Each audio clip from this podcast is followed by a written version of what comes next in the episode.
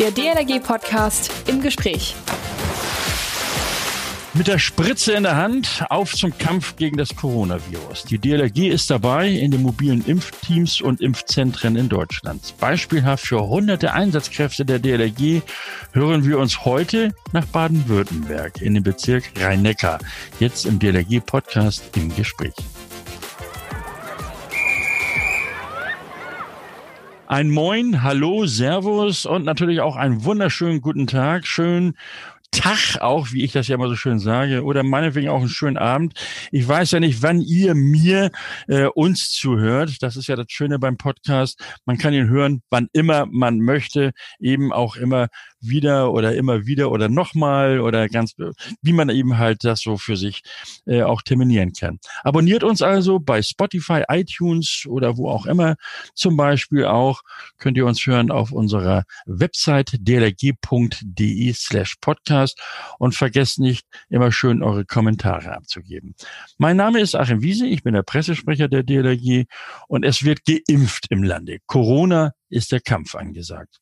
Damit geht's heute in schöne Baden in den DLRG-Bezirk Rhein-Neckar. Ich spreche mit Tobias Johl. Moin, Tobias. Hallo, Achim. Tobias, du bist Leiter Einsatz im Bezirk Rhein-Neckar. Auf wie viele Einsatzkräfte kannst du denn so in deinem Bezirk zurückgreifen, also zählen? Wir haben im Bezirk insgesamt weit über 200 Einsatzkräfte mhm. und haben jetzt für die mobilen Impfteams über 100 davon schon als Helfer in unserer Datenbank erfasst, die uns aktiv bei diesem Einsatz auch helfen. Ja, großartig. Äh, wie lange machst du das schon, also den Leiter Einsatz dort im Bezirk? Im Bezirk bin ich jetzt im dritten Jahr.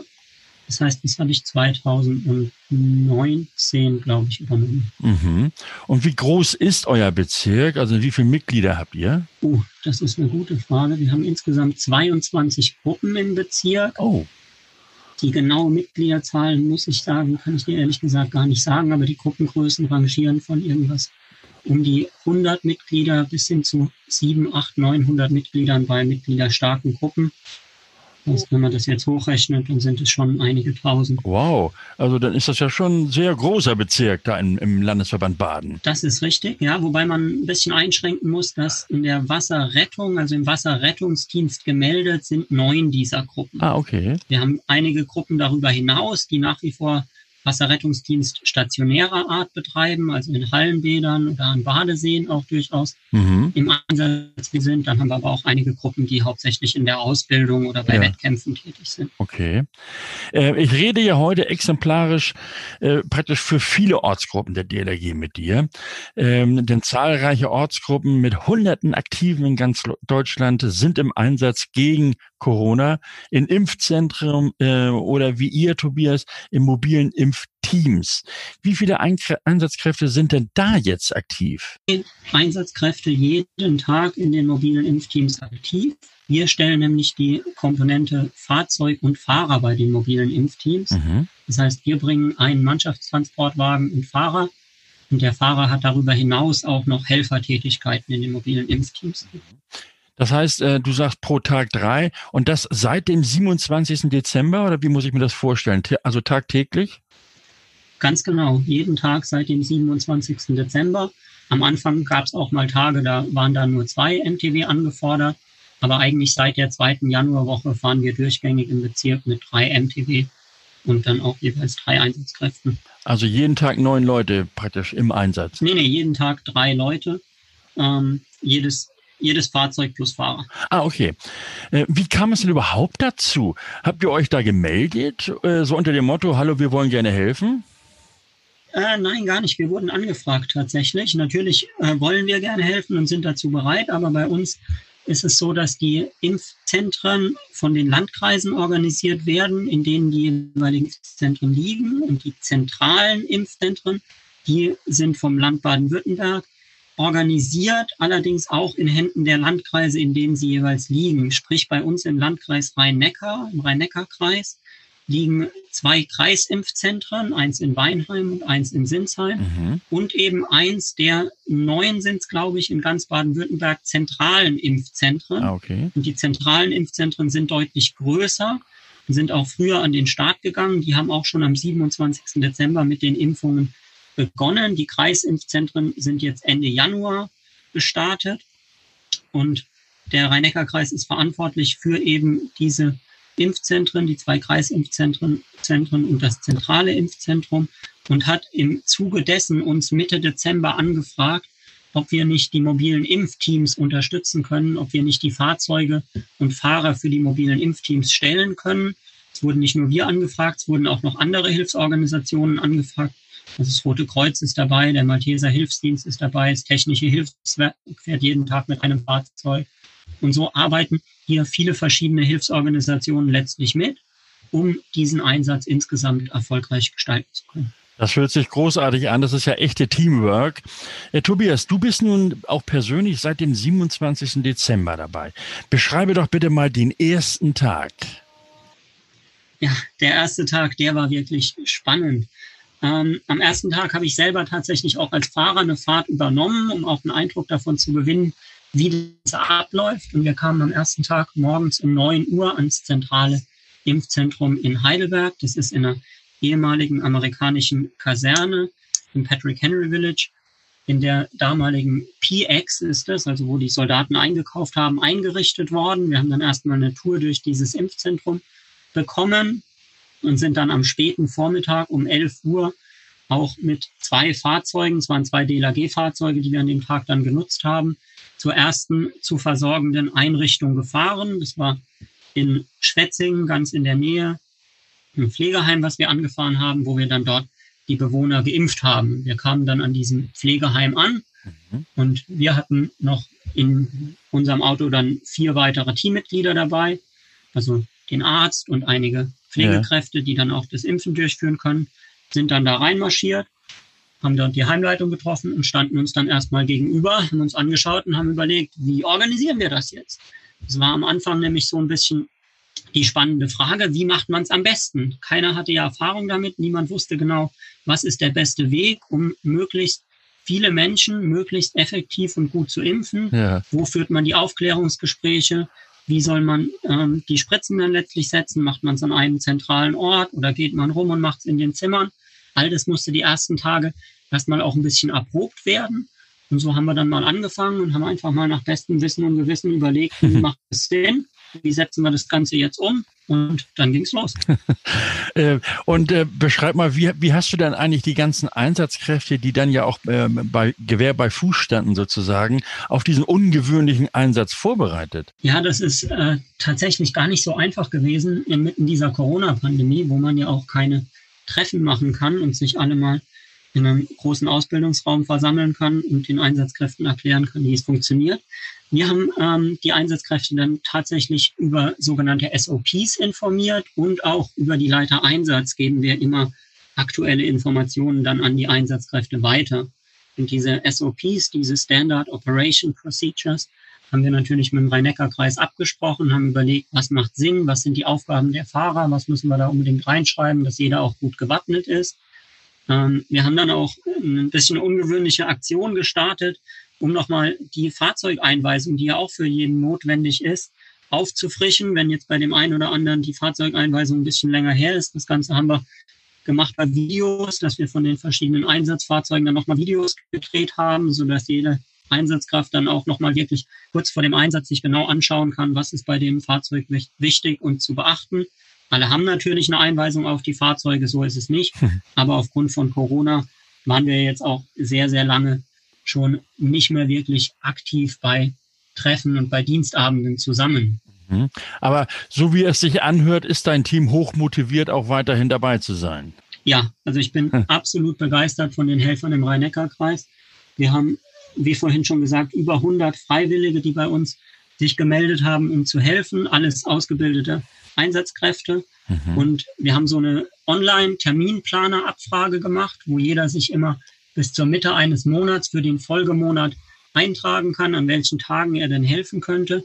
Und wir haben da selbst unter der Woche zweistellige Helferzahlen. Also ich kann aus wirklich über zehn äh, Personen jeden Tag drei Spots besetzen. Ich bin da überglücklich, das läuft super gut. Da bist du ja, da, bist ja in einer traumhaften Situation sozusagen. Ja, also ein großer Dank an der Stelle auch nochmal an alle Helfer im Rhein-Neckar-Kreis. Das ist klasse, die machen einen super Job. Genau, also der, der Dank kommt, kommt natürlich auch vom Bundesverband, aber nicht nur in den Rhein-Neckar-Kreis, sondern äh, bei dieser Gelegenheit allen Helfern, äh, in, in, zwar in ganz Deutschland. Wenn ihr schon so ein paar Hunderte habt, das geht ja dann in die Tausende bald. Und äh, also ganz große Arbeit, die da geleistet wird. DLRG Information. Ein Plakat für die Schwimmhalle, Flyer für die nächste Veranstaltung oder Visitenkarten für den Vorstand. Möchtest du das Angebot des DLRG Bundesverbands nutzen? Dann wende dich einfach per E-Mail an die Verbandskommunikation der Bundesgeschäftsstelle. Hier wird dir garantiert weitergeholfen. Tobias, wir haben hier im Podcast eine Rubrik, die nennt sich Leben retten in 90 Sekunden. Drei Fragen, drei Antworten an dein Herz und zwar an dein DLRG-Herz.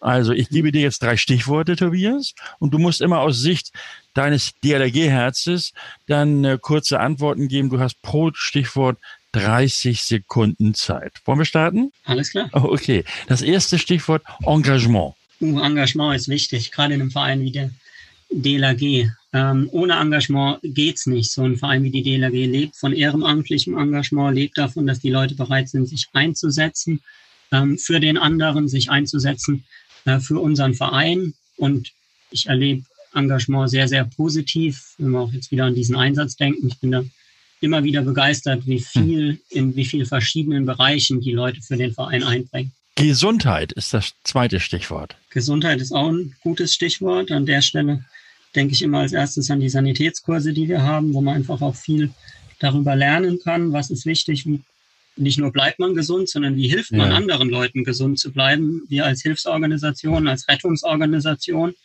die ja auch im Wasserrettungsdienst aktiv ist, äh, sollten da, denke ich, sehr gut geschult sein und machen das aber auch. Und ich mhm. bin da immer wieder begeistert, von welch hoher Qualität auch bei uns in der Organisation mit vielen ehrenamtlichen Einsatzkräften die Ausbildungen ablaufen. Okay. Das dritte Stichwort, Tobias, gesellschaftlicher Beitrag. Da haben wir ja wieder eigentlich die mobilen Impfteams, die super gut reinpassen. Um das zu zeigen, wir als DLAG leisten, finde ich, einen enorm großen gesellschaftlichen Beitrag. Ähm, in meinen Augen ist immer das absolut übergeordnete Ziel der DLAG, dass wir versuchen, einfach Menschen vor dem Ertrinkungstod zu bewahren.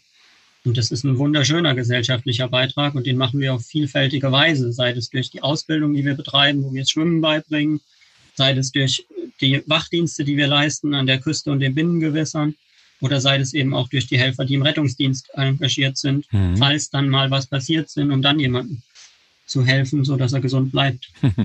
Okay, du hast zwar deine 30 Sekunden überschritten, aber, darf, aber ich merkte, das kam so mit Liebe und Leidenschaft von dir. Äh, deswegen habe ich nicht dazwischen gegrätscht.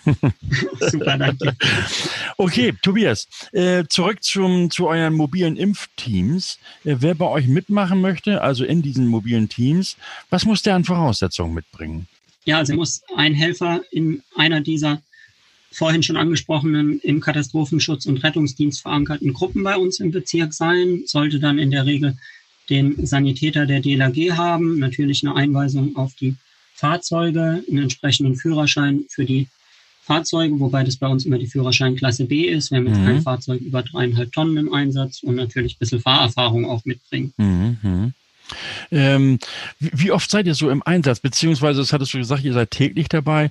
Aber gibt es da oder gab es da irgendwie so ein, so ein, so ein, so ein besonderes Erlebnis, wenn ihr so in so ein auch Seniorenheim gefahren seid zum Beispiel? Ich glaube, die Helfer erleben jeden Tag besondere Erlebnisse im Kleinen, muss man sagen. Wir hatten natürlich auch äh, schon die ein oder andere Versorgung dann zu leisten, wenn es mal jemanden wegen Nervosität oder so ein bisschen schlecht war oder jemand dann vielleicht auch mal umgekippt. Aber ähm, abgesehen von dem medizinischen ist die Begegnung mit den Menschen und diese Dankbarkeit, die man da erfährt, das sind wirklich besondere Momente, muss ja. man schon sagen. Ich glaube, die erleben fast alle unsere Helfer jeden Tag. Wie, wie ist denn das, äh, diese, diese Dankbarkeit, die du gerade sagtest? Äh, wie, wie, das wie erlebt? ist ganz unterschiedlich. Ja? Das, ja, das reicht von freundlichen Worten der, der Bewohner, die man wirklich viel erfährt, oder auch der, der Mitarbeiter in den Pflegeheimen, ähm, bis hin zu kleinen Snacks, die uns gereicht werden. Also ja. ganz oft ähm, kriegen wir da dann ein bisschen Kuchen mittags oder es gibt einen Kaffee für uns oder solche Sachen. Und da sind wir natürlich super dankbar und freuen uns, wenn wir da so eine Wertschätzung entgegengebracht haben. Das sind natürlich auch tolle Momente dann, ne? Ja, das, das macht Spaß und das, deshalb macht man es auch, muss Ja. man sagen. Äh, wage doch mal einen Blick in die Glaskugel. Wie wird sich das für euch noch hinziehen? Hast du irgendwie, ich meine, kannst du die, die, deine Helfer alle bei Laune halten und, und sind die weiterhin so motiviert? Also ich könnte mir ja vorstellen, dass es noch bis in den April reingeht, oder? Äh, ja, tatsächlich glaube ich sogar länger. Wir wurden ursprünglich angefragt für sechs Monate. Ja. Ähm, dann wären wir Ende Juni bei dem ganzen Einsatz. Ich persönlich denke schon auch, dass es bis in den Sommer reichen wird, auch weil in Baden-Württemberg das Sozialministerium jetzt gerade vorgestern eine Pressemitteilung rausgebracht hat, wo die Einsätze der mobilen Impfteams nochmal deutlich erweitert werden sollen. Also es soll nicht mehr nur in Senioren- und Pflegeeinrichtungen geimpft werden, sondern es soll damit auch Kommunen im ländlichen Raum die Möglichkeit gegeben werden, quasi kleine Impfeinrichtungen vor Ort anzubieten, wo man dann auch ähm, Personen der Risikogruppe, also der Senioren oder auch dann, das geht ja immer weiter runter, Ja. der über 75, der über 70-Jährigen vielleicht vor Ort impfen kann, sodass die nicht den weiten Weg auf, den, auf sich nehmen müssen in die Kreisimpfzentren, sondern die können dann dezentral vor Ort geimpft werden. Man wird dann die Impfzentren so ein bisschen erweitern, so, so wie eine Art Blutspendezentrale, Ah, okay. die ja auch in die verschiedenen Orte kommt und dort dann Ja. die Blutspende macht. Das ist angedacht momentan. Mal schauen, was sich daraus entwickelt. Na, dann wünsche ich dir auf jeden Fall ein glückliches Händchen, dass auch äh, deine Truppe wirklich motiviert dabei bleibt. Ähm, wie bekommst du denn das Ganze überhaupt koordiniert mit den, mit den anderen Einsätzen? Denn ich könnte mir vorstellen, dass ihr zum Beispiel auch beim Hochwassereinsatz dabei seid. Äh, ja, wir hatten Glück tatsächlich. Wir sind ähm, ähm, am Bereich des Neckars, kurz bevor er in den Rhein fließt. Bei uns war die Hochwassersituation nicht so dramatisch, dass wir in den Einsatz mussten. Im Süden Baden-Württembergs gab es aber schon ein paar Einsätze. Aber ja, wir bekommen das insofern koordiniert, als dass wir den Regelrettungsdienst ja ganz normal aufrechthalten. Mhm. Ähm, wir haben nur drei Einsatzkräfte jeden Tag jetzt in diesem MIT-Einsatz, haben aber, wie vorhin schon erwähnt, ja neun Gruppen, die im Wasserrettungsdienst aktiv sind. Und die haben ja alle Einsatzgruppen von mindestens zehn Mitgliedern, sodass wir da keine Probleme haben, den Regelrettungsdienst auch aufrechtzuerhalten. Okay. Ich sage herzlichen Dank, Tobias, ähm, und wünsche euch noch weiterhin viel Erfolg und vor allen Dingen auch, ja, wie ich schon sagte, dass alle mit so viel Motivation und Liebe und Leidenschaft dabei bleiben. Ja, super. Vielen Dank. Ach, äh, vielen Dank für die Gelegenheit, hier mal sprechen zu dürfen. Hat super viel Spaß gemacht. Danke, Achim. Alles klar. Und äh, wir entschuldigen gleichzeitig äh, so ein bisschen die, die, vielleicht die Tonqualität, die hin und wieder mal so ein bisschen streikte, aber das Gespräch mit Tobias Johe, das haben wir hier per Zoom-Meeting, wie das ja heute so schön auch äh, gemacht wird. Und äh, aber wir konnten alles gut verstehen und vor allen Dingen den Tobias gut verstehen und äh, das ist die Hauptsache. Der Tobias Johe aus dem Bezirk Rhein-Neckar war das, nämlich Leiter Einsatz dort. Er ist mit seinen Kameradinnen und Kameraden fleißig im Einsatz in den mobilen Impfteams. Seit dem 27. September täglich sorgt er mit, der, mit seinen Jungs und Mädels tatkräftig dafür, dass insbesondere Menschen in Seniorenheimen ihre notwendigen Impfdosen gegen das Coronavirus auch bekommen. Ja, und Alan Wali, der Name sagt uns erstmal nichts. Er ist aus Syrien geflüchtet und hat in der DLG nicht nur seine neue Heimat gefunden, sondern auch eine Familie. Vor drei Jahren er schwimmen gelernt und im vergangenen Jahr schon im zentralen Wasserrettungsdienst an der Küste unterwegs. Und weil es so schön war an der Küste, es, geht er jetzt sogar in Serie. Auch in diesem Jahr heißt es für ihn ab an die Küste. Wie er zum Dienst am Strand kam, was ihn motiviert und wie er sich vorbereitet, das erzählt er uns nächsten Sonnabend hier im DLRG Podcast im Gespräch. Jetzt heißt es, bis kommenden Mittwoch, dann gibt es den neuen DLRG Podcast aktuell und denkt dran, uns zu abonnieren, iTunes und Spotify oder hört uns unter dlrg.de slash podcast. Kommentare nicht vergessen, vielleicht auch einfach mal eine Mail schicken mit euren Anmerkungen an podcast.dlrg.de. Mein Name ist Achim Wiese, schönen Dank fürs Zuhören, bis Mittwoch, man hört sich. Der DLRG Podcast. Jeden Mittwoch und Samstag.